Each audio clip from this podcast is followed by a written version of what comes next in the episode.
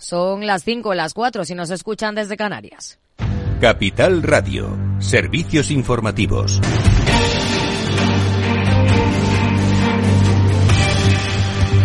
¿Qué tal? Muy buenas tardes. El Consejo de Ministros ha aprobado 2.500 millones de euros en avales para la compra de la primera vivienda a menores de 35 años y familias con menores a cargo. Con esta medida, el Gobierno espera que muchos ciudadanos que están atrapados en el mercado del alquiler, que cuentan con empleos estables y salarios dignos, pero no con ahorros suficientes, puedan acceder a una primera vivienda saliendo así del mercado del alquiler. La ministra de Vivienda, Isabel Rodríguez, ha defendido la medida que el Ejecutivo ya anunció en mayo y señala como objetivo que no se tenga que destinar más del 30% del salario al pago del alquiler o la hipoteca. Nos estamos dirigiendo a personas jóvenes, pero también a familias con hijos a cargo. Se trata de personas que teniendo un empleo estable, que habiendo visto incrementado su salario, que teniendo un empleo también que le aporta esa estabilidad, tiene la decisión de fijar su residencia en una determinada ciudad y también su decisión de adquirir una vivienda, pero que por la situación del mercado hipotecario, por falta de recursos y de ahorros previos, no puede acceder a la misma.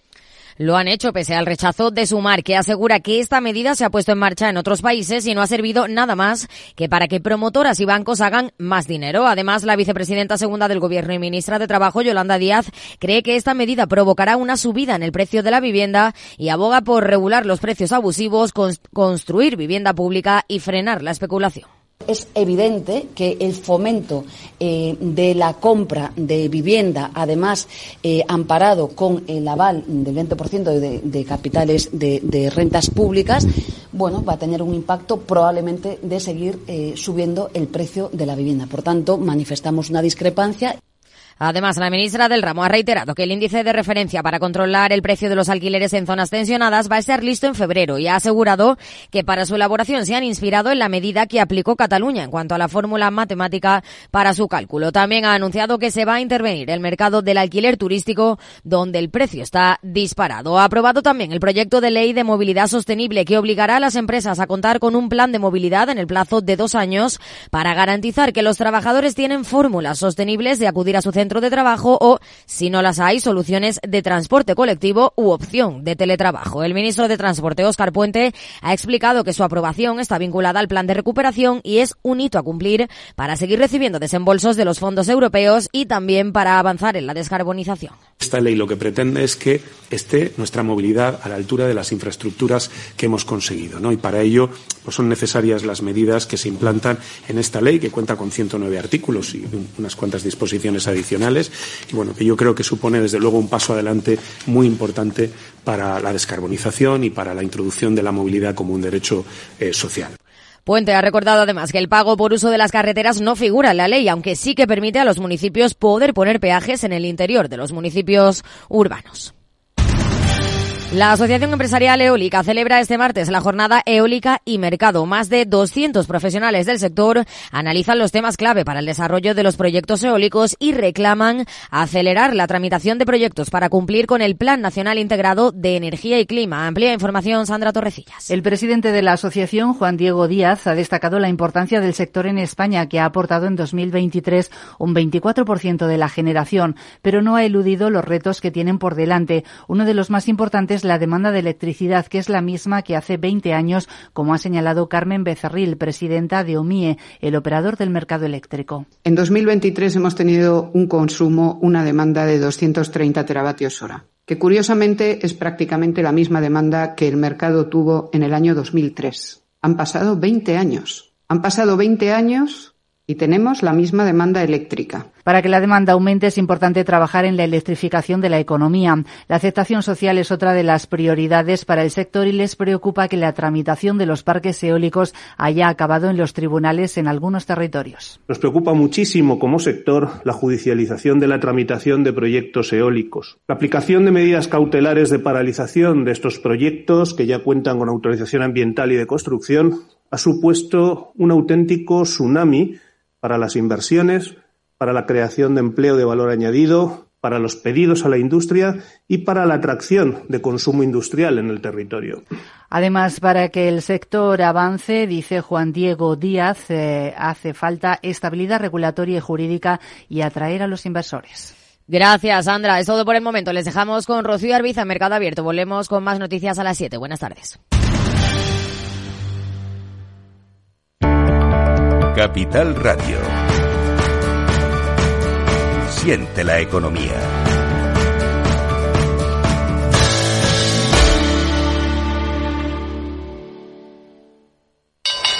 Si te consideras un apasionado de los mercados financieros y te interesa la bolsa, debes saber que comprar o vender acciones y ETFs con XTB no tiene ninguna comisión hasta 100.000 euros. Abre tu cuenta 100% online en 5 minutos. Un broker, muchas posibilidades. XTB.com. A partir de 100.000 euros al mes, comisión del 0,2%, mínimo 10 euros. Invertir implica riesgos. ¿Estás completamente seguro de que la rentabilidad de tus planes de pensiones es la mejor que puedes obtener? Si tu gestor solo te ofrece los planes de su banco, estás perdiendo oportunidades y, lo que es peor, años de rentabilidad para ti. En Velaria Inversores estamos a tu servicio, no al del banco. Trabajamos con 180 planes de pensiones de las entidades más punteras de España y de ellos solo te ofrecemos los de mayores perspectivas de rentabilidad, sin ningún coste para ti. Si quieres más rentabilidad, visita velariainversores.com. Tardes de Radio y Economía. Mercado Abierto con Rocío Arbiza. Seis minutos sobre las cinco en punto de la tarde, sobre las cuatro si nos están escuchando desde Canarias. Es una jornada marcada en bolsa por las caídas generalizadas, sobre todo en Estados Unidos. Los tres principales índices ceden más de un 1% y el Russell 2000, que agrupa los valores más pequeños, está recortando por encima de los tres puntos porcentuales. Una jornada en la que tenemos al euro recortando terreno con claridad frente al billete verde de Estados Unidos, por tanto, de la mm, divisa estadounidense y una sesión en la que en el mercado de bonos, en el mercado de deuda, vemos como el bono alemán, el bono estadounidense a 10 años está repuntando su rendimiento, avanzando hasta cotas del 4,28%. Todo esto después de ese dato de IPC que hemos conocido del mes de enero en Estados Unidos, modera su crecimiento, pero solo hasta el 3,1% interanual en el primer mes del ejercicio, desde el 3,4% de diciembre, cuando se estaba esperando incluso que llegase a bajar de esa cifra redonda del 3%. Y el dato eh, subyacente se queda sin cambios en el 3,9%. Hay decepción entre los inversores eh, con este dato de IPC en Estados Unidos y la reacción es la que estamos viendo ahora mismo en los diferentes activos. Redrive, el renting de usados de ALD Automotive, patrocina este espacio. Entra en aldautomotive.es y descubre todas las ventajas. Nos detenemos ahora en la bolsa española y en concreto en un sector, el financiero. El margen de interés de la banca española tocará techo en este primer semestre del ejercicio y lo hará después de que las grandes entidades nacionales hayan elevado al 17,2% de media su rentabilidad en el último ejercicio. Alejandra Gómez. Los cálculos son de la agencia Dominion Bond Rating Service de BRS de Morningstar, que acaba de elaborar un informe sobre los resultados de la banca española cuyos resultados, cuyos datos abordamos con María Jesús Parra, vicepresidenta de Instituciones Financieras Europeas en la agencia de rating y autora del estudio. Muy buenas tardes, María. Muy buenas tardes. ¿Por qué están convencidos de que el margen neto de intereses va a firmar sus máximos en el primer semestre de 2024? Es decir, ¿es posible que se dé esta situación en un momento de mercado en el que se habla de bajadas de tipos de interés de cara a los próximos meses? A ver, nuestra expectativa es que los tipos de interés se mantengan relativamente estables, al menos durante el primer semestre de 2024, y que si hay algún recorte en este tiempo sea mínimo, con lo cual el Euribor que es el índice al que están referenciados la mayor parte de los préstamos en España, apenas debería de sufrir. Si esto es así, en nuestra opinión, la banca tiene bastante capacidad de seguir mejorando el margen de intereses, ya que una gran parte de su cartera de préstamos todavía tiene que realizarse a tipos más altos. De todas formas, esto se puede ver afectado si el coste del pasivo se incrementa a un mayor ritmo que la apreciación del activo. Pero por lo que hemos visto en el último trimestre, nosotros no creemos que se vaya a hacer el caso. Sí, porque las entidades bancarias españolas han presentado resultados hace tan solo unos días y han firmado récords en su historia. Auguran que tendrán un 2024 todavía mejor. Claro, ¿es una perspectiva realista de cara a este ejercicio o se excede de optimista? Es decir, ¿cuáles son las palancas que tienen estas entidades al margen de las que ya nos ha comentado?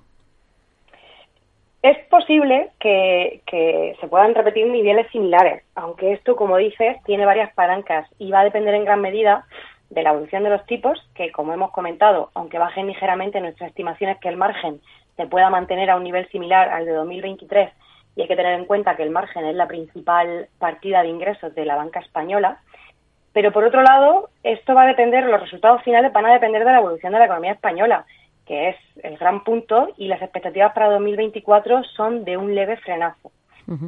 Si se produce ese frenazo, esto va a afectar al crecimiento del crédito nuevo y nosotros estimamos que en 2024 el, el crédito se va a mantener relativamente estable versus 2023 o incluso puede caer.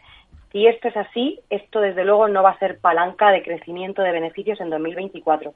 Por otro lado, si la economía eh, se frena, los ingresos por comisiones, que son la segunda partida de ingresos más importantes de la banca, eh, se, se, verán disminuidos también.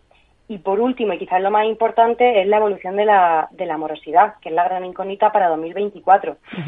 Y lo que se espera es que haya un repunte, puesto que el impacto de las subidas de los tipos tardan en materializarse alrededor de entre 12 y 18 meses. Pero la magnitud del impacto es lo que se desconoce, aunque nosotros estimamos que será moderada, siempre y cuando la situación actual del mercado laboral en España y la situación económica se mantengan relativamente similares a 2023. Miramos ahora a los niveles de rentabilidad. Ustedes prevén que estos niveles de rentabilidad de la gran banca se mantengan en este ejercicio estables con respecto a 2023, que se ha elevado más de un 17%. ¿Podrán las entidades mantener ese ritmo de rote aun cuando no tengan la política monetaria a su favor? A ver, nosotros esperamos que gran parte de los beneficios que se han concentrado en 2023 sí que se puedan mantener a futuro, pero no todos porque no esperamos que los tipos se mantengan en los niveles actuales. Pero eh, sí que se mantengan a futuro, ya que aunque los tipos de intereses no esperamos que se mantengan en los niveles actuales, tampoco esperamos que se vuelvan a situar en los niveles que hemos visto en los últimos 10 años, y esto será positivo para la banca. También esperamos que una vez que los tipos empiecen a bajar, la concesión de crédito comience a aumentar significativamente, que volverá a ser una palanca de crecimiento. Y por otro lado, esperamos que los costes operativos se mantengan contenidos, como suele ser la línea de la banca española, y el coste de riesgo sea moderado, ya que los bancos han mejorado mucho a lo largo de esta última década sus políticas de concesión y de gestión del riesgo, pero como hemos comentado, esta va a seguir siendo la mayor incertidumbre a día de hoy, aunque nuestra estimación es que sea moderada. ¿Encuentran distinciones por entidades o lleva toda la gran banca la misma deriva? Eh, la gran banca española, en lo que es su negocio de España, va toda en la misma dirección. Pero bueno, hay que tener en cuenta que eh, la gran banca española, ya no solamente hablamos de BBVA y Santander, sino también Sabadell, Bankinter, CaixaBank, ya no son bancos exclusivamente nacionales y por tanto sus resultados finales van a estar también marcados por la evolución de sus negocios fuera de España. Pero lo que es negocio doméstico va toda en la misma dirección. ¿Qué posibilidad hay de fusiones bancarias españolas en este periodo de ajuste monetario? Tenemos ahora en el punto de mira a Unicaja y a Banco Sabadell. ¿Hay rumores de esas posibles fusiones? En nuestra opinión, creemos que el sector bancario español a día de hoy está estable como está. A ver, todas las entidades que sufrieron problemas grandes en la crisis de 2008 y todas las entidades que derivaron de esas primeras fusiones ya han desaparecido en su mayoría. Y los bancos que han quedado eh, a día de hoy están bastante bien posicionados en sus respectivos nichos de mercado e incluso, como hemos dicho, se han expandido internacionalmente, por lo que nosotros, desde nuestro punto de vista, no vemos muchos huecos para más fusiones, pero obviamente todo es posible. ¿Algún apunte más del, del informe que hayan visto relevante? ¿Alguna clave más del sector bancario español? No, como relevante quizá o como, o como mm, sorprendente, es eh, la, mejora que han tenido, que ha tenido la banca durante 2023 en, en su nivel crediticio, en, la, en el asset quality, en, la calidad crediticia de su, de su balance, que ha, que ha ido mejorando en 2023 a pesar de que eh, la economía ha sido quizás un poco más frenada con respecto a 2022 y eso ha sido una gran sorpresa que, como digo, esperamos que no sea el caso en 2024, pero que nos lleva a pensar por ese motivo que eh, el deterioro que pueda haber en 2024 debería ser moderado. Perfecto, pues con ello nos quedamos. María Jesús Parra, vicepresidenta de Instituciones Financieras Europeas en la agencia de BRS. Muchas gracias por estar hoy aquí con nosotros. Muchísimas gracias a vosotros. Redrive, el renting de usados de ALD Automotive, ha patrocinado este espacio. Entra en aldautomotive.es y descubre todas las ventajas. Pues más allá del sector financiero, ¿dónde ponemos ahora el foco, Lucía Martín? Hoy ponemos el foco en por qué este martes y 13 es un buen momento para invertir en el IBEX 35.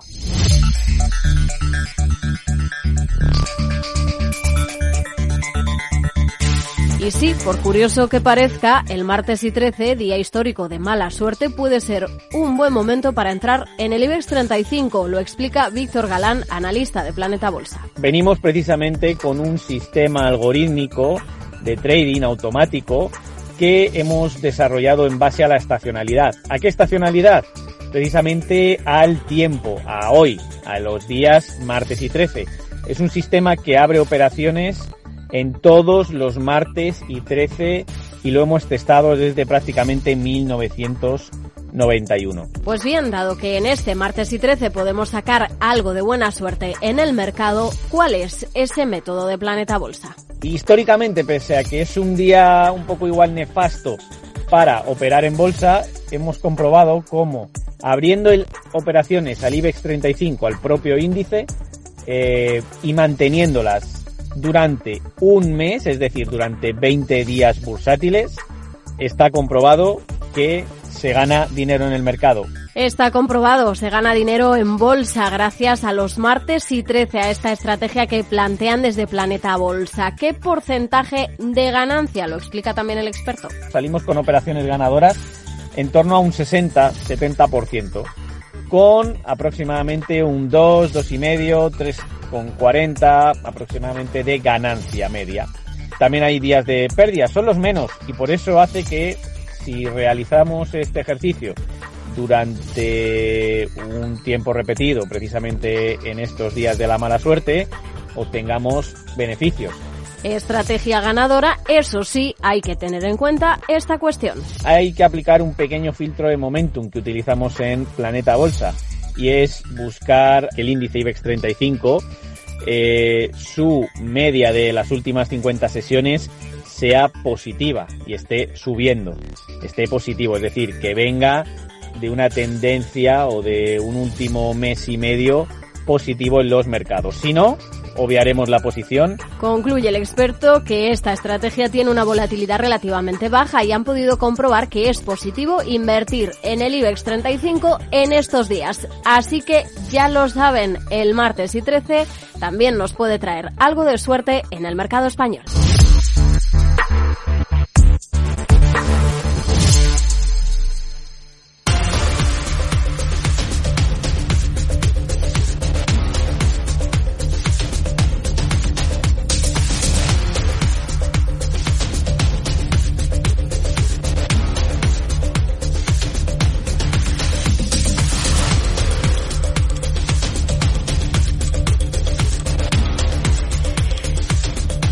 Es momento de saludar ahora en Mercado Abierto en Capital Radio a Javier Pino, analista de AFI. ¿Qué tal, Javier? Muy buenas tardes. Hola, Rocío. Buenas tardes. Bueno, la clave de esta jornada, de esta sesión, está en ese dato de IPC que hemos conocido en Estados Unidos, dato del mes de enero. ¿Con qué se quedan ustedes? Bueno, pues eh, aquí eh, permíteme el anglicismo porque por antonomasia eh, el adjetivo para la inflación sigue siendo sticky, pegajosa, porque lo que hemos visto es que se queda en el 3.9 frente al 3.7 que se esperaba para, para diciembre, en el caso de la, de, la, de la subyacente, y sobre todo lo más importante es que todo el mundo esperaba pues una desaceleración algo más acusada eh, en servicios, que siguiese la estela de la inflación por parte de, bienes y, ha sido todo lo contrario. Hemos tenido sorpresa en vivienda, sorpresa en servicios de, de transporte y evidentemente, bueno, pues esto es, un varapalo para esas expectativas del mercado que tenía de, recortes superiores a los 125 puntos básicos. De hecho, tenemos los tipos a corto en, Estados Unidos subiendo 11, 12 puntos básicos el tipo a dos, años y el mercado ha rebajado de forma intensa las expectativas de recortes para, este año. No solo ha rebajado eh, el, volumen, porque ha pasado de, descontar hace apenas tres meses 175 puntos básicos a, a algo más de 95 después del dato de, inflación, sino que además pues retrasa de marzo a junio esa primera bajada de, tipos de, tipos de interés. Hmm. La próxima reunión de la Reserva Federal va a ser muy importante para ese guidance de bajada de tipos para la segunda mitad del año. Dado el bache por el que atraviesa la economía alemana, es muy interesante vigilar cualquier dato que nos llega desde la locomotora de la Unión Europea y hoy allí tenemos ese dato de ZEW de confianza inversora. ¿Qué le ha parecido? Porque lo que vemos es que el pesimismo, por ejemplo, entre los constructores de viviendas alcanza un nivel nunca visto en el arranque de este ejercicio. Hmm. Bueno, de hecho, pues, eh, eh, por la parte de vivienda lo que estamos viendo es que, bueno, pues que hay serio, eh, hay incertidumbre sobre la evolución de los precios de, la vivienda en Alemania, sobre el real estate y por lo tanto es normal que haya algo de contagio a, ese, a esa confianza por parte de, los constructores. En general, bueno, pues eh, eh, viene siendo algo habitual. Lo que vemos es que, bueno, pues mejora el indicador, pero sobre todo mejora por la parte de expectativa y en concreto por esa expectativa de que los tipos de interés vuelven a o tienen que tienen que, bajar, ¿no? Por esa mayor flexibilización de la política monetaria. Pero sin embargo, la valoración de la situación actual pues se sigue deteriorando. Estaba en el nivel más bajo desde, desde junio y es cierto, bueno, pues que no pinta nada bien porque sobre, sobre todo ya no es solamente que la economía alemana pues las previsiones sean de una caída en torno al 0,2 intertrimestral en los primeros tres meses de 2024, sino que además tenemos a Francia estancada. Por lo tanto, eh, los dos grandes pesos pesados de, la zona euro no, no tiran. Y por lo tanto evidentemente esto es un esto es un problema.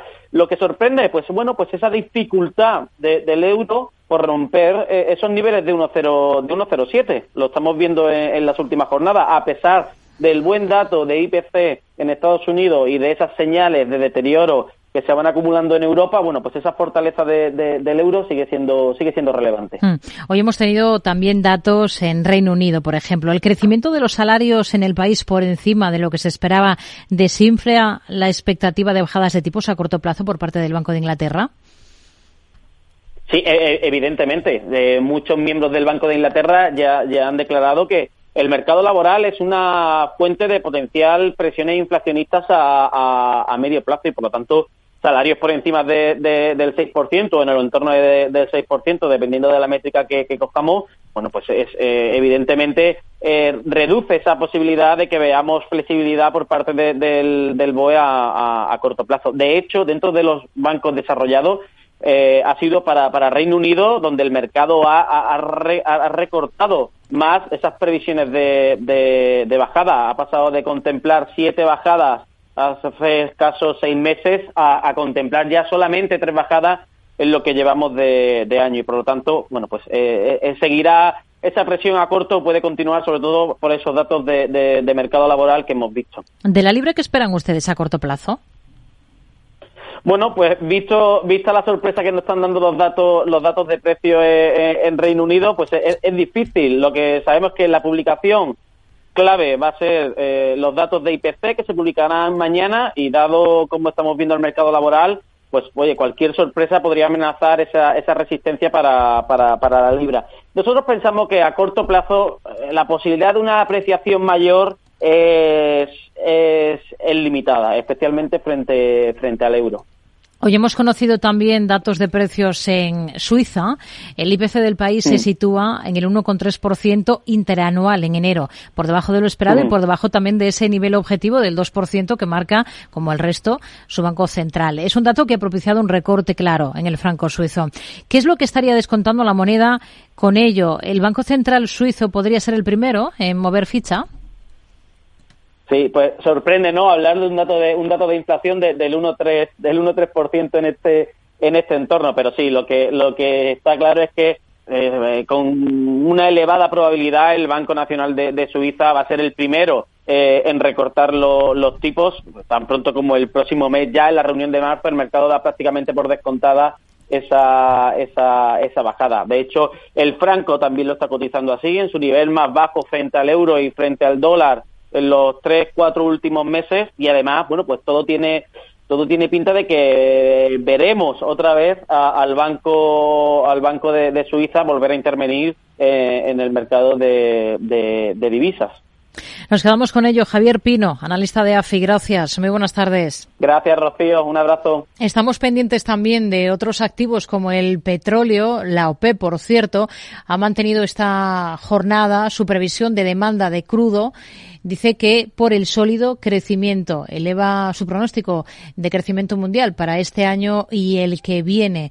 La Organización de Países Exportadores de Petróleo habla de un sólido crecimiento económico a nivel mundial que se está registrando y que esto podría dar apoyo al oro negro de ahora en adelante y espera que la demanda mundial de petróleo aumente en 2,25 millones de barriles por día este año y en 1,85 millones de barriles por día en 2025. Ambas proyecciones se han mantenido sin cambio respecto al informe del mes pasado. Hoy, ¿cómo se están comportando los precios del crudo? Pues tenemos al barril de referencia en Europa, al tipo Brent, al futuro para entrega en abril, repuntando algo más de un 1% en cotas de 82,86 dólares, mientras que el West Texas en Estados Unidos, el futuro, en este caso para entrega en marzo, se coloca en 77,95 dólares, mientras que en el mercado de divisas tenemos al euro recortando terreno claramente frente al dólar. Vemos eh, fortaleza de la divisa estadounidense. El cruce entre el euro dólar está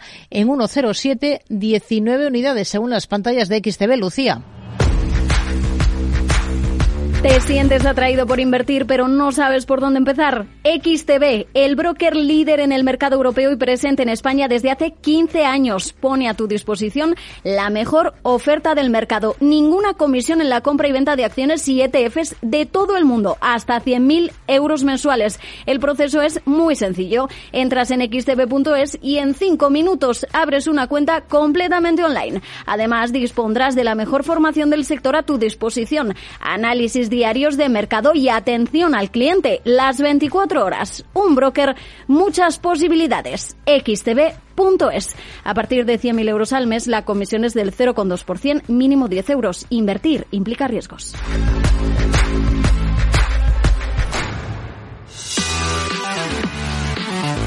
Tardes de Radio y Economía. Mercado Abierto.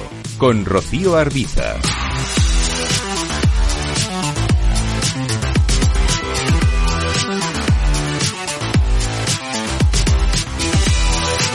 Es momento de mirar al mercado de deuda de la mano de Cristina Gavín, responsable de renta fija de Ibercaja Gestión. Cristina, ¿qué tal? Muy buenas tardes.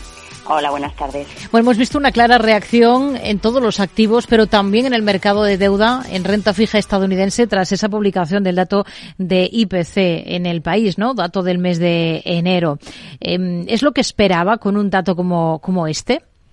Sí, bueno, es verdad que el mercado por la mañana pues ah, estaba muy muy atento, ¿no? al dato de, de, la inflación americana y esos datos por encima de lo que se de lo que anticipaba el mercado, pues es lo que ha provocado que se haya que se haya repuntado con fuerza el bono americano a 10 años, ¿no? Que de hecho antes de la publicación del dato estaba en el 4.14 y se ha ido directo al 4.27 y esto inevitablemente, bueno, pues ha arrastrado también al resto de curvas europeas. Es verdad que con menor intensidad, ¿no? El bono alemán a 10 años se ha ido del 2.32 al 2.40 un repunte, como te digo, algo menos intenso y además ahora por la tarde, bueno, pues ha empezado a relajar, Y lo tenemos ahora mismo en el 2.38. Y el resto de curvas europeas, la verdad es que han seguido la misma, la misma trayectoria, ¿no? Ahora tenemos el español a 10 años en el 3.33 y, y, el, y el italiano en el 3.93. Eh, lo esperado, sobre todo, bueno, pues porque esos datos de inflación eh, más fuertes de lo que anticipaba el mercado, unido a los datos que venimos conociendo desde hace días, ¿no? Con un mercado laboral razonablemente fuerte, unos datos de ISM también muy positivos, pues eh, lo que llevan es que quizás la Reserva Federal pues va a ser, va a ser más prudente a la hora de tomar decisiones de bajadas de tipos, ¿no? Y, eso es un poco lo que ha condicionado el mercado y que ha hecho también pues que hoy el, crédito, por ejemplo, pues haya mostrado muy poco activo, sobre todo en primario, pues con, los emisores un poco a la expectativa, ¿no? Prefiriendo ser prudente antes de, de sacar nuevas emisiones. Pero en general el crédito la verdad es que se ha mantenido bastante sólido, bastante contenido y entonces eso también es una buena noticia. Hmm. Hoy hemos tenido emisión de deuda por parte del Tesoro español. Más de 2.000 millones se han emitido en letras a tres y seis meses con tipos más altos en ambas referencias y con una demanda que ha triplicado lo que finalmente se ha adjudicado. Sigue fuerte la demanda, ¿no? Eh, demanda minorista. Sí, la verdad es que se mantiene el apetito por las letras españolas. Eh, quizás el repunte que hemos visto en esta primera, en estos comienzos de año, ¿no? En enero y esta primera parte de febrero, pues está llevando a que los inversores particulares que habían tenido mucho interés durante el año pasado y parece que ese interés se había relajado, bueno, pues hayan vuelto a ganar protagonismo en estas subastas. Como comentas, la demanda ha sido muy alta, más de 6.000 millones para una colocación de 2.000 millones. Y sobre todo destaca las rentabilidades, ¿no? Mientras que en nueve meses se ha situado en una rentabilidad marginal del 3 y medio, el, más corto, la letra más corta, tres meses, ha rozado el 3,75. Es decir, la inversión de la curva monetaria todavía se mantiene. A fin de cuentas, el mercado sigue anticipando que tarde o temprano se producirá una bajada de tipos en Europa, que quizás incluso va a ser antes que en Estados Unidos, ¿no? Al hilo de todo lo que estamos comentando. Eh, el Tesoro son buenas noticias para los inversores particulares, quizás no tanto para el Tesoro, ¿no? Que ve cómo tiene que pagar, bueno, pues más de lo que venía pagando en las últimas subastas pero en general eh, la verdad es que las, rentabilidades de las letras españolas están muy en línea con lo que está pagando Francia o Alemania o incluso Italia. ¿no? En ese sentido, mm. la verdad es que vemos muy poca divergencia en todo lo que son los tramos monetarios de las curvas europeas. ¿Evitarían deuda de compañías del sector de renovables y del sector inmobiliario por ese mal sentimiento que ahora mismo hay sobre ambos?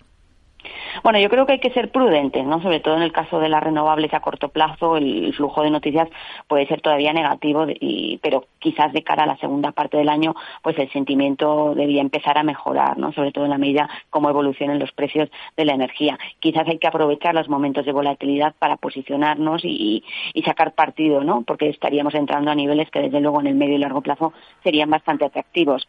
En el caso del sector inmobiliario, la verdad es que el ruido viene desde hace tiempo, ¿no? Es un sector muy condicionado por el ciclo de tipos. En 2022 vimos un importante repunte y eso pues ha castigado mucho a todo el sector. En este año 2000 pasado, 2023, bueno, pues muchas empresas han empezado a hacer, a hacer sus deberes, han desapalancado y este año 2024 el sentimiento hacia el sector debería mejorar, pero es verdad que si se retrasa, pues se retrasa el ciclo de bajada, sobre todo en Estados Unidos, bueno, pues podemos ver todavía algo más de ruido. Aquí yo creo que hay que apostar por los nombres sólidos que más esfuerzos en desapalancarse hayan hecho en los últimos tiempos y que sí que pueden aparecer oportunidades, pero es verdad que la volatilidad en ambos sectores todavía es, relevante. Hmm. Nos quedamos entonces con ello. Cristina Gavín, responsable de renta fija de Ibercaja Gestión. Gracias. Muy buenas tardes. Buenas tardes. Además de esa colocación de deuda que hemos visto, en el caso del Tesoro español, Alemania, por ejemplo, también ha colocado deuda, más de cerca de 3.300 millones de euros en bonos a cinco años, con una rentabilidad media del 2,3% frente al 2,12% que se alcanzaba en la última emisión similar celebrada el pasado mes de enero. Esto en cuanto a renta fija. Enseguida vamos a detenernos en cuál ha sido el cierre y cuáles han sido los protagonistas del día en la Bolsa Española. Mercado Abierto. Capital Radio. De la mano de Álvaro Romero, analista senior de renta variable de Singular Bank. Álvaro, ¿qué tal? Muy buenas tardes. Buenas tardes, Rocío. ¿Qué tal? Bueno, hemos visto una jornada de recortes, de retrocesos generalizados para las bolsas, también para la española, eh, que termina con descensos de más de medio punto porcentual en ese día marcado por ese mal comportamiento en Estados Unidos tras la decepción del dato de IPC, ¿no? Sí, eh, el dato de IPC ha cambiado un poco el, rumbo que llevaban las bolsas. Eh, veníamos de, en Estados Unidos de grandes subidas todas estas semanas y bueno, el dato ha salido un poco peor de lo esperado, 3,1% contra el 2,9% que se esperaba. Y bueno, es algo que afecta sin duda a valores más growth, todo principalmente tecnológica, que cotizan unos múltiplos muy elevados y donde se esperan grandes crecimientos a futuro, pues bueno, esto hace que, se recorten un poco todas esas eh, expectativas, ¿no? Luego, por otro lado, también los valores más endeudados, pues eh, si esto supone un retraso en las bajadas de tipos, pues también están siendo muy castigados, ¿no? Con caídas del 4 o 5% en, en muchas compañías de tanto del Nasdaq como de, de hmm. Si hablamos de valores, ¿qué visión tiene para Naturgy, que sale fuera de los índices MSCI que siguen tantos inversores, fondos y ETFs? Sí, eh, la exclusión de, de, salir de estos índices eh, se debe a un menor valor del capital flotante. Normalmente estos índices pues, se introducen en ellos en función del volumen que, hagas de negociación diario eh, del free float, etcétera. En este caso, Naturgy sale, también sale Acción a Energía. Eh, sobre Naturgy, bueno, el, es el primer distribuidor de, gas de España con una cuota de, mercado del 70% y en Latinoamérica eh, la parte de redes aporta un 60% de las ventas ellos están apostando y girando su plan estratégico en torno a, poner el foco más en la parte de renovables y de redes y sobre todo en geografías y marcos regulatorios que sean estables, ¿no? Eh, sí que es verdad que creemos que las utilities europeas en general están siendo eh, muy castigadas. Eh, el precio del gas continúa a la baja. Si miramos el índice del TTF, continúa en, mínimos de, los últimos años. Y bueno, creemos que Naturgy cotiza unos múltiplos en línea con el sector de, y, está algo menos endeudada, ¿no? De estar 3,7 veces deuda neta sobre vista. creemos que es una compañía interesante, pero de momento somos más neutrales con el valor. Hmm. Hablaba de, Naturgy, Acción Energías Renovables, también la ha citado, también ha sido excluida de, estos índices. Em, es un valor muy perjudicado por las ventas, eh, sobre todo en lo que llevamos de ejercicio, pero viene de atrás. Sí, eh, yo creo que es uno de esos farolillos rojos, ¿no? Junto con Solaria también están siendo muy, muy castigadas en, general las, las compañías de renovables eh, parece que la cotización va bastante ligada al sentimiento que hay sobre los tipos de interés, pero si miramos los precios de la energía, que continúan a la baja, como comentaba antes en el caso de Naturgy, vemos que en el caso de Acción a Energía, una baja del precio de la energía de 10 euros el megavatio produce una caída de 16 millones de euros en su beneficio de este año esperado, ¿no? Lo cual, pues bueno, en 2024 no se nota tanto, peor que tienen eh, cubierto la energía, la producción de energía en torno al 82%. Eh, si nos vamos a 2025 o 2026, donde esta cobertura eh, eh, baja hasta el 54 y el 59%, pues vemos que si los precios de, la energía se mantienen bajos más tiempo, pues lo va a pasar mal la, la, cotización, ¿no? Básicamente porque las perspectivas son, son más negativas y, y yo creo que es un poco lo que el mercado está descontando con, con estas caídas, ¿no? Uno de los protagonistas en negativo esta jornada lo tenemos en ArcelorMittal, de los peores del IBEX. ¿Qué le convence y qué no de esta compañía ahora? Bueno, ArcelorMittal está atravesando problemas debido a, sobre todo a la crisis que está viviendo China, eh, que es uno de sus mercados grandes, pero bueno, continúa siendo la mayor siderúrgica del mundo eh, el cuarto trimestre presentó uno, un EBITDA mejor de lo esperado, aunque un poco peor que el del trimestre anterior, principalmente a que el precio del acero ha bajado, el precio medio. Eh, esto les ha, afectado en todas sus geografías. Sí que es verdad que estamos empezando a ver algunos signos de recuperación y la compañía espera ver crecimientos en, todas sus regiones. Eh, creemos que si hay una mejora en los precios del acero, podríamos ver una recuperación más clara del valor.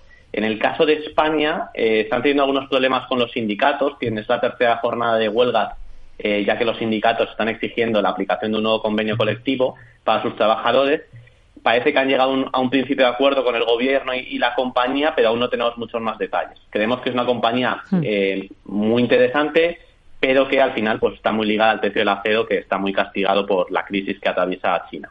Hoy se publica que ACS estaría acelerando en la venta de su filial de servicios eh, CLECE. ¿Con qué ojos miran ustedes ahora a ACS? Eh, pues ACS es una compañía que nos gusta, creemos que está siguiendo un poco la tónica general de algunos rivales como Safir, Ferrovial, eh, FCC, de deshacerse de las filiales de servicios, ¿no? Para centrarse un poco más en todo el negocio de concesionario, que al final es, es un negocio con mejores márgenes y, y, en general un, negocio mejor.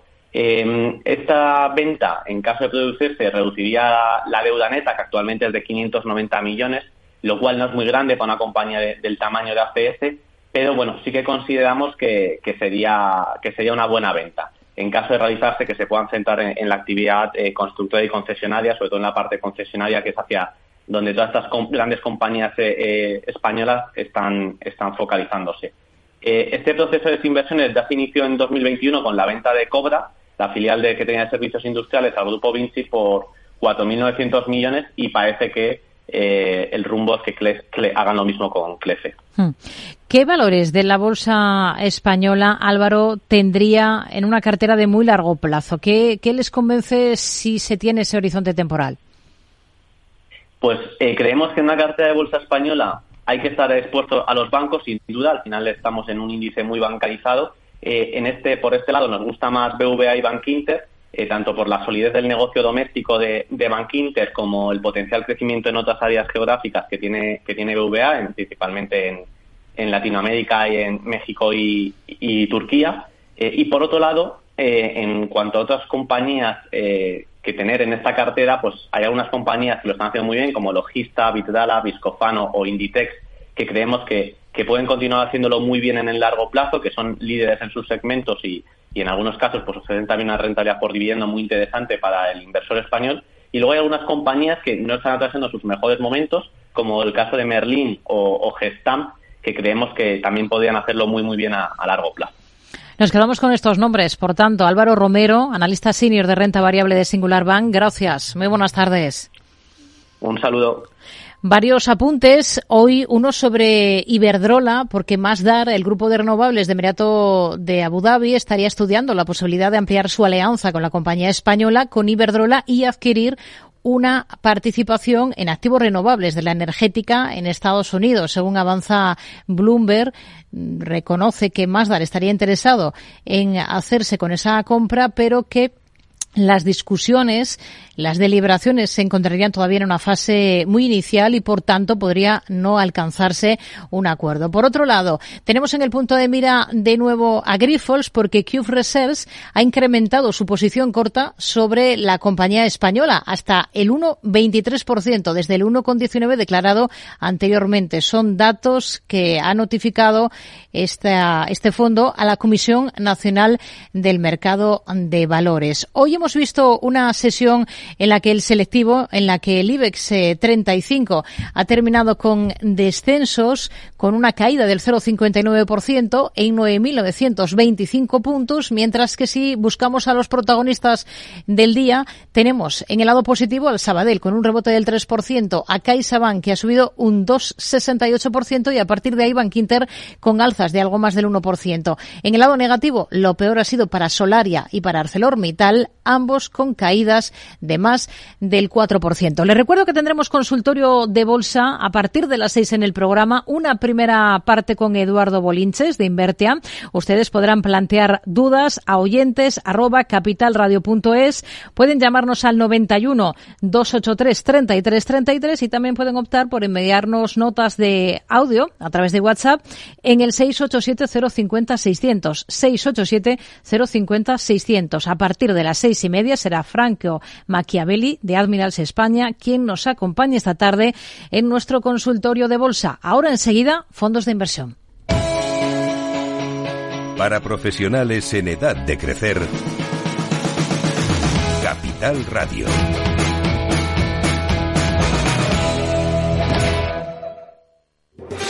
¿Estás harto de bajas rentabilidades? ¿No quieres seguir pagando altas comisiones a tu banco o gestora? Finicens es la solución perfecta para gestionar tu patrimonio. Traspasa tus fondos de inversión a Finicens y podrás obtener una mayor rentabilidad. Infórmate en el 91048 3004 y en finicens.com. Finicens, especialistas en inversión indexada. Las redes sociales, el uso de pantallas, los delitos cibernéticos, todo ello ligado a la adolescencia y la juventud. Nos preocupan nuestros hijos y su exposición a la tecnología. Y por eso tienen un espacio en nuestras familias enredadas, con Pilar Rodríguez los martes en el balance. Aquí, en Capital Radio. Mercado Abierto, Capital Radio.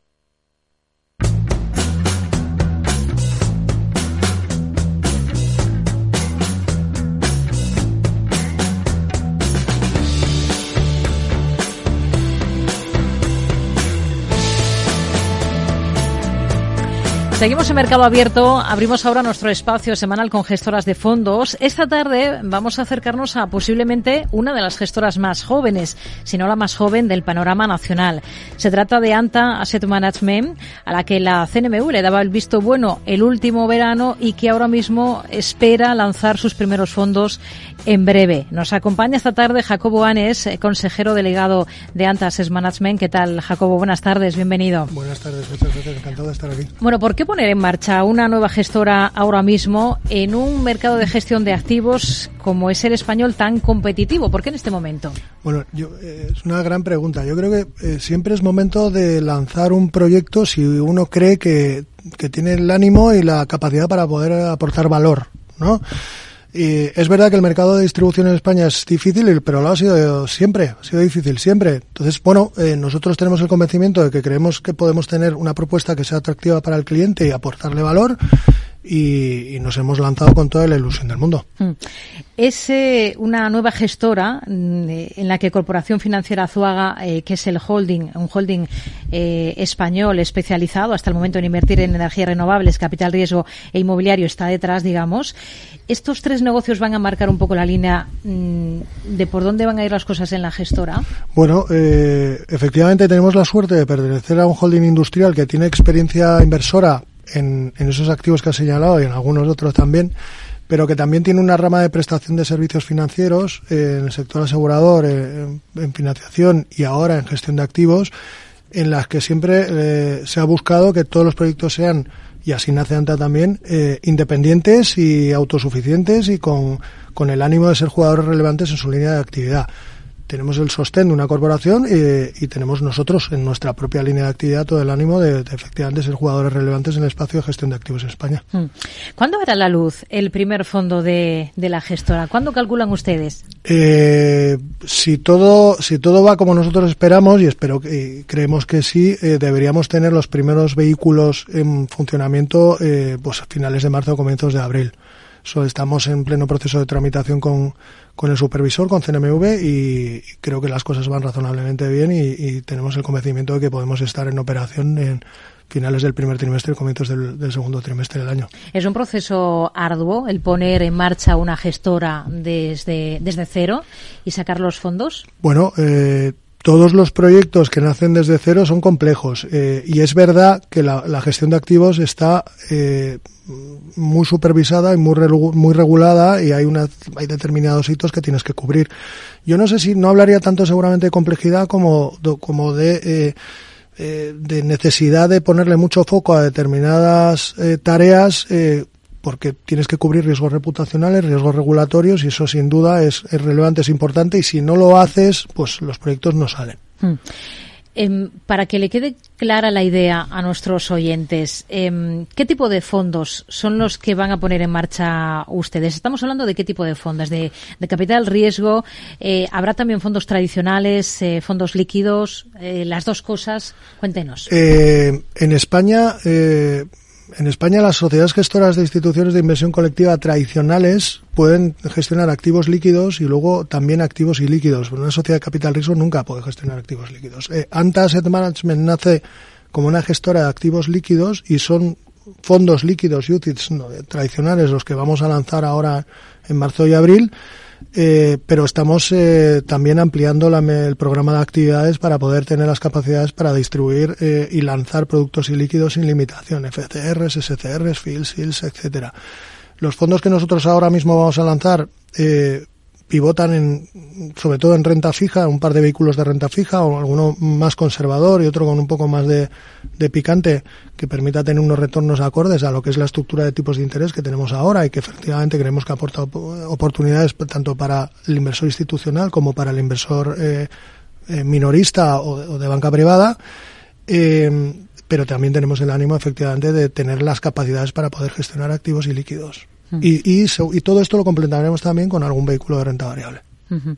Eh, tendrán un poco una gama completa, por tanto, ¿no? Es la idea. Vamos a arrancar con tres, tres mandatos que nos creemos que nos van a permitir eh, tener una propuesta atractiva y, en cualquier caso, atender las necesidades de cualquier cliente en función de su expectativa de retorno, rentabilidad y riesgo y horizonte temporal, porque al final será algo tan sencillo como hacer un mix de cartera eh, que permita alcanzar esos objetivos. Seguro, estoy convencido que la propia evolución del negocio nos obligará a cubrir otra clase de activos, ya que la gama crecerá, no tengo la menor duda. Em, pero arrancamos con algo que nos, con lo que nos sentimos cómodos, creemos que podemos aportar valor, con una aproximación eh, un poquito distinta a lo que pueda ser, creo, eh, las propuestas de valor que tradicionalmente han existido en el mercado nacional, con mucho sesgo local, eh, pues cuando pues hablando si se habla de renta fija hablando de renta fija euro si se habla de renta variable hablando de renta variable euro España nosotros buscamos tener una aproximación más internacional con carteras muy globales muy flexibles buscamos parecernos más seguro eh, quizá a una gestora internacional en esa aproximación de construcción de carteras que a una gestora nacional. Creemos que con la propuesta que nosotros vamos a lanzar ahora vamos a poder aportar valor y también nos va a servir para poder testar y asegurarnos de que todos los procesos internos de control eh, operativos, eh, todos los modelos propios eh, cuantitativos y cualitativos que estamos desarrollando in-house para poder tener un, una, insisto, una propuesta de valor atractiva más allá de la capacidad de los equipos de gestión, que se, que se fundamente en automatización de research, en, en tecnología, en experiencia de cliente, funcionen. Y funcionen bien y nos permitan, eh, pues de verdad ser relevantes y que el cliente tenga una experiencia que, que, también nos posicione como un jugador importante dentro del sector. Hmm. Con todo lo que nos ha ido dando de pinceladas, ya más o menos nos hacemos una idea de a lo que vienen y lo que pretenden, lo que quieren hacer. Eh, el nombre de Anta, por cierto, ¿por qué? Una gran, una excelente pregunta. Eh, las antas son los pilares eh, que se encuentran a los laterales de las puertas de eh, acceso de los templos griegos. Eh, y son quizá menos atractivos que las columnas que todos tenemos en mente, dóricas, jónicas y corintias, mm. pero son la base sobre la que eh, se sustentan este tipo de estructuras y que han permitido que sigan vivas. Y tenemos ejemplos muy muy muy obvios que todos conocemos durante siglos. Y eso es justo lo que nosotros pretendemos. Ser eh, la base, los cimientos, la estructura sobre la que nuestros clientes construyan sus carteras y eh, puedan alcanzar sus objetivos financieros. Mm. Hablando de bases, la sostenibilidad va a ser una de las bases de, del proyecto. ¿Está en el ADN de ANTA? Está en el ADN del grupo, está en el ADN del proyecto y además yo creo que es a día de hoy una absoluta obligación.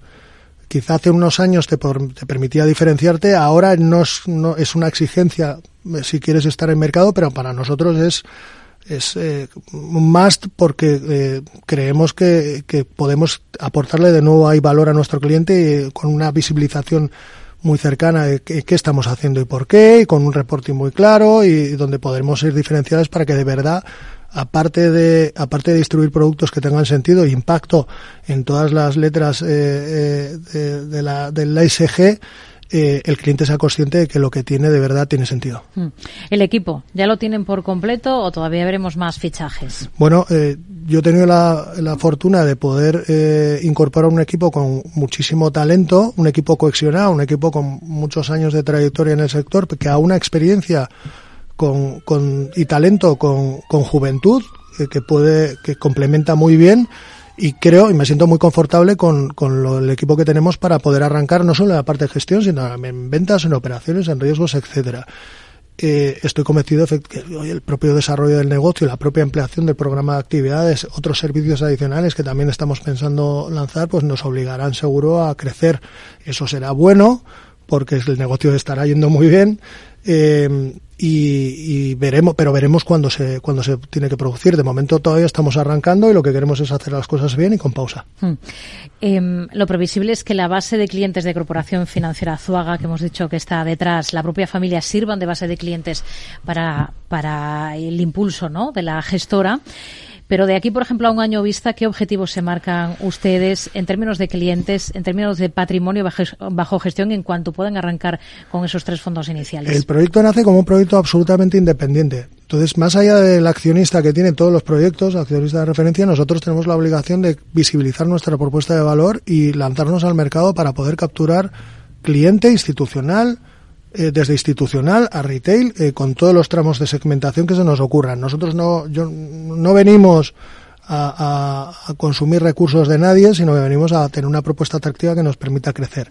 ¿Hasta dónde? Bueno, eh, es algo que seguramente podremos contestar cuando tengamos todas las capacidades instaladas y todos los recursos y todo la, el programa de actividades completo para saber efectivamente por dónde tenemos que desarrollar nuestra actividad. Y el propio mercado y la propia propuesta de valor creo que nos definirá y nos dirá si vamos a crecer más en la parte de activos líquidos, que tiene unos condicionantes que quizá pues hacen que su crecimiento orgánico sea, sea más, eh, más, eh, más largo, o en la parte de líquidos, porque bueno, pues no hay esas exigencias pueden no existir o no ser tan duras en cuanto a track record, etcétera, siempre y cuando tengas una muy buena propuesta de valor y encuentres un conductor apropiado para aprovechar eh, esa oportunidad que puede darte el mercado. Mm.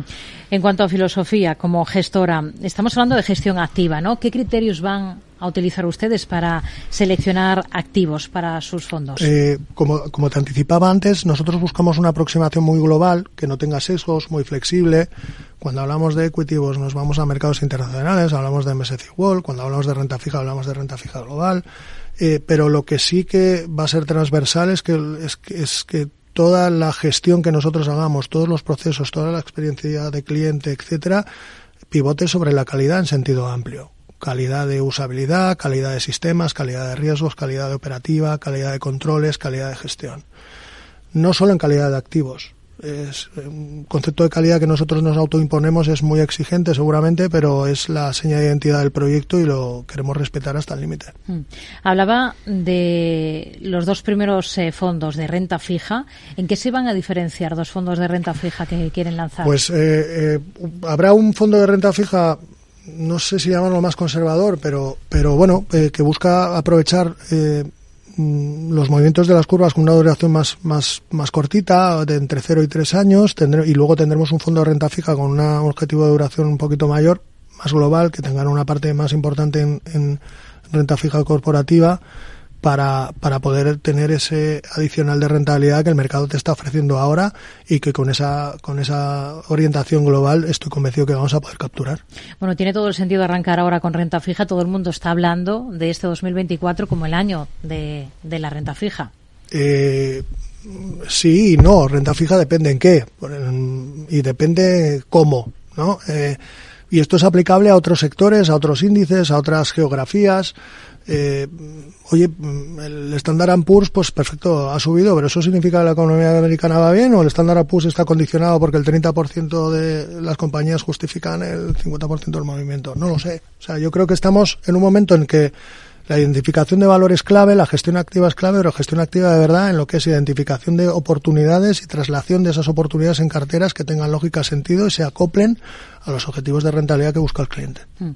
El, el momento actual de mercado todos son complicados, siempre hay alguna cosa. Eh, eh, es complicado para ponerse ahora a conformar carteras de fondos o ven oportunidades interesantes justo ahora? Bueno, nosotros tenemos gente con más experiencia que yo, que llevo 23 años en el sector eh, y yo y todos coincidimos en que nunca ha habido un momento, no hemos vivido largos momentos de tranquilidad en el sector financiero en general. Entonces, eh, dificultades han existido siempre. La clave aquí es cómo las afrontas y sobre todo cómo es tu modelo y tu proceso de construcción de carteras para poder tener la oportunidad de poder sacarles partido. Los momentos de dificultad son momentos de oportunidad, siempre y cuando tengas las capacidades y la pólvora mojada para poder aprovecharlos. Eso implica que tengas unos modelos de control de riesgos muy claros, unos modelos de diversificación muy claros y que luego efectivamente seas ágil a la hora de tomar decisiones.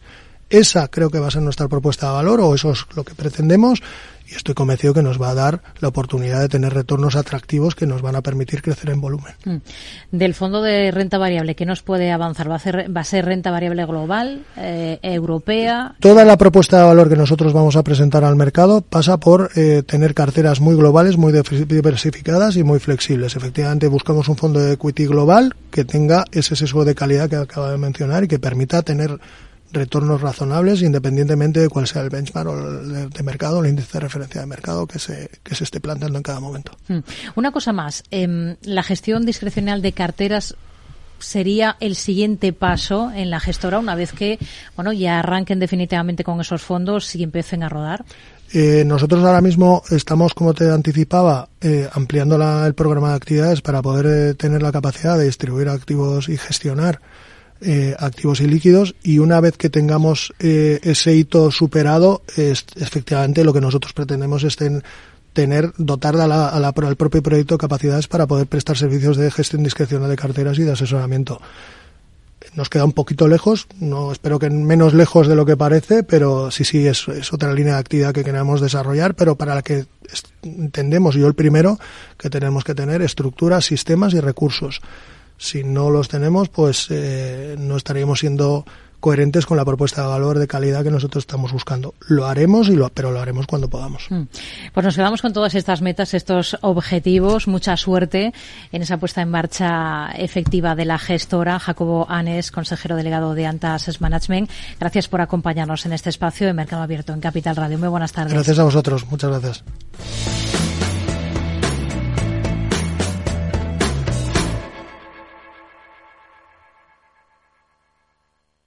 Nordea Asset Management le ofrece la noticia ISR del día.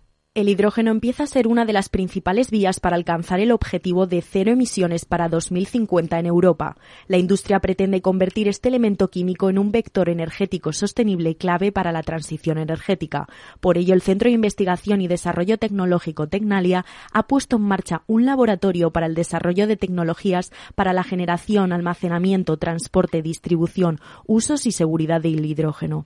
Este proyecto nace con un doble objetivo. Por un lado, producir innovadoras para impulsar la competitividad empresarial en el mercado global y, por otro, favorecer el escalado de las tecnologías de hidrógeno y así fomentar la descarbonización. El laboratorio pionero en Europa se encuentra en